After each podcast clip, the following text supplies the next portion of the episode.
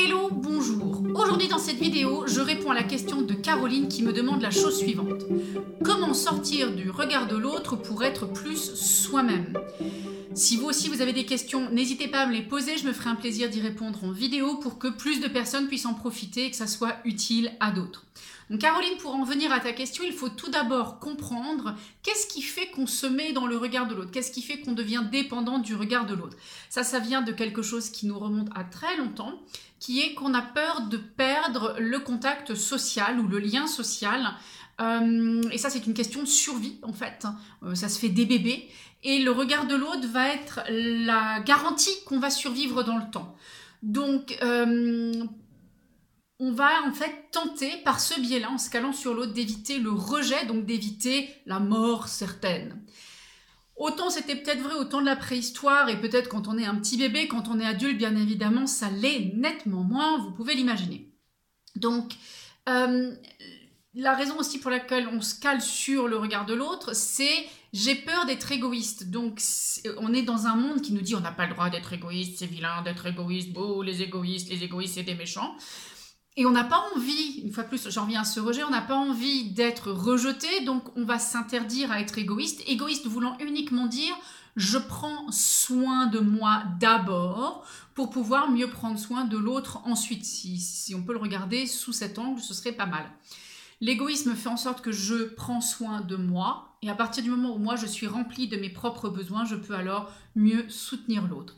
Bien évidemment, comme on a un peu des tendances égoïstes et que le bébé est égoïste, le bébé n'en a absolument rien à faire. Si vous êtes en train de dormir profondément à 2h30 du matin, lui il a faim, il a soif, il a besoin d'un câlin, va vous réveiller. Donc ça c'est de l'égoïsme, c'est l'enfant prend soin de son besoin, non pas pour vous embêter, mais parce qu'il en va de sa survie. Tant qu'adulte, une fois de plus, on n'est plus vraiment en situation de survie, on est plus en situation de j'ai envie profondément de quelque chose, j'ai un désir de quelque chose plutôt que d'être dans le besoin. Quoi qu'il en soit, euh, ces peurs du rejet et ces peurs d'être égoïsme euh, on amène en fait beaucoup de honte, la honte qui amène l'aliénation, qui est un gros mot qui veut dire je me retrouve tout seul, je me mets dans de la solitude avec toute la tristesse que ça peut amener. Et la question, c'est donc qu'est-ce qu'on va faire pour s'en sortir? Alors, il faut d'abord comprendre une chose très importante, c'est que la vie de l'autre ou ce que l'autre pense de nous n'a rien à faire avec nous. Notre cerveau, aucun de nos cerveaux n'est égal en fait. Nous pensons tous différemment, sans aucune exception.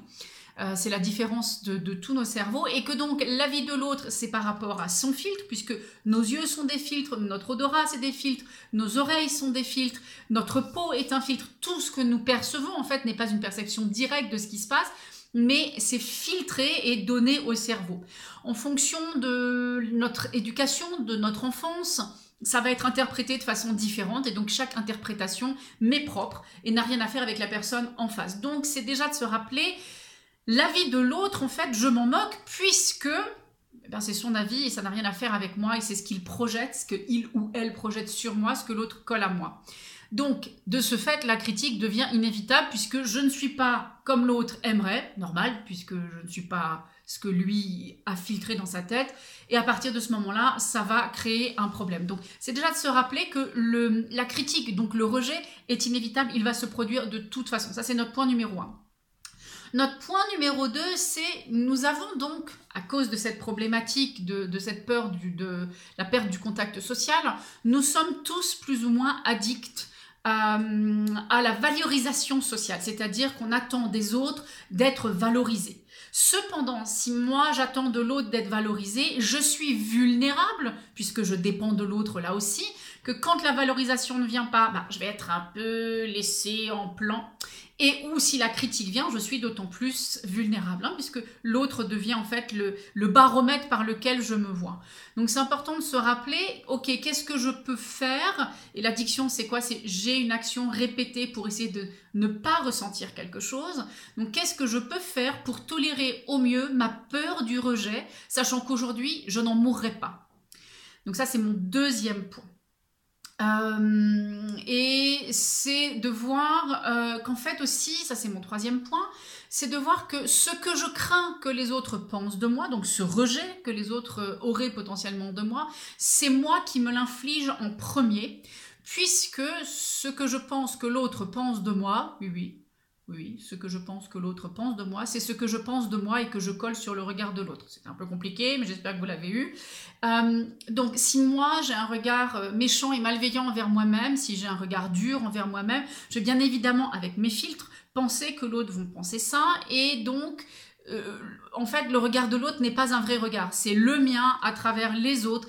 Et donc déjà là, je peux m'en libérer en me disant, ah oui, c'est moi qui me regarde avec un regard méchant, c'est moi qui me regarde avec un regard exigeant, c'est moi qui me regarde avec un regard dur, et j'ai l'impression que ça soit les autres qui enfin, que c'est les autres qui le font. Ça, c'était mon troisième point. Donc, on va rentrer maintenant dans les solutions. C'est euh, comment je vais pouvoir changer mon regard et euh, ça va tout dépendre, euh, enfin ça va dépendre de tout ce que je vais me dire. Est-ce que je peux me dire le matin, ben, je suis bien comme je suis, je suis formidable, je suis unique et, quand je dis formidable, chacun d'entre nous est formidable. C'est pas je suis formidable au-dessus de quelqu'un, c'est je suis formidable. La personne que je suis est formidable et je suis un miracle sur pattes. Je suis un chef-d'œuvre, je suis un dire, une œuvre de maître, euh, puisque il n'y a qu'un exemplaire, c'est moi. Euh, et tout ce qui est, euh, si vous regardez dans le, les métiers de l'art, tout ce qui est en modèle unique en général vaut très très cher. Donc vous êtes un modèle unique et c'est déjà de commencer à se parler différemment et c'est aussi de commencer à penser différemment. Quelles sont les choses que, que je pense de moi, comment je me vois, qu'est-ce que je me dis. Et si je commence à changer ça en me disant des choses qui sont plus douces, plus bienveillantes, je vais devenir moins dépendante du regard de l'autre. Ça, c'était première solution. Je fais en trois aujourd'hui. deuxième solution, c'est euh, ça c'est un exercice que je vous donne, c'est d'oser décevoir quelqu'un une fois par jour. Alors oui, je sais, vous allez me dire, Sandrine, c'est pas très glorieux notre affaire, j'aime pas décevoir les gens. Ben justement, c'est le moment de s'entraîner pour voir qu'il n'y aura pas de catastrophe intergalactique si vous devez devoir, enfin, ou si vous deviez décevoir quelqu'un. Osez, autorisez-vous à décevoir quelqu'un une fois par jour. Parce qu'à partir du moment où vous décevez quelqu'un par jour et vous voyez qu'il n'y a pas de catastrophe, que la personne potentiellement restera en lien avec vous, vous pouvez même lui dire Je te remercie profondément du cœur que tu t'es prêté à ce jeu que je, je teste, mon gros muscle du rejet de l'autre, enfin, ou de dire non à l'autre, de décevoir quelqu'un.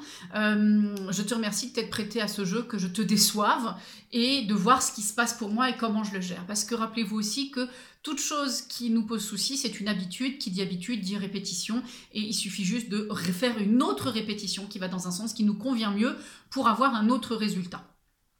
Et ma troisième solution pour aujourd'hui, c'est euh, rappelez-vous que d'oser dire non aux autres, et c'est compliqué, on en revient à décevoir hein, quelque part, si je dis non à l'autre, je me dis oui à moi. Euh, quand un collègue vous demande de, de vous aider à terminer ce qu'il a à faire au travail, alors oui, tout à coup, lui, il a terminé, mais vous, vous n'avez pas terminé ce qui est pour vous, c'est peut-être vous qui allez passer une nuit plus longue à devoir finir quelque chose plutôt que d'être euh, avec votre famille si vous dites non à quelqu'un, c'est peut-être, ça va prendre sur votre temps de, enfin, ça va, vous allez récupérer votre temps de sommeil, vous allez récupérer euh, de, l'intimité avec vos proches, vous allez récupérer peut-être du temps pour faire de la gym ou de l'énergie pour faire de la gym, parce que c'est pas juste le temps, c'est le temps et l'énergie que ça va nous prendre euh, si je dis oui à quelque chose qui ne me convient pas. Et euh, à partir du moment où je m'entraîne à dire non, je me donne à moi un oui de prendre soin de moi. Et si je prends soin de moi, je deviens un peu plus indépendant ou euh, oui, autosuffisant au niveau de mes émotions. je dépends moins donc du regard de l'autre. Voilà Caroline, en quelques minutes, j'espère avoir répondu à ta question. Et vraiment, je reprends mes trois points pour aller euh, vite. Euh, L'avis de l'autre n'est rien par rapport à moi puisque c'est le filtre de l'autre et ça n'a rien à faire avec qui je suis, avec la profondeur de qui je suis.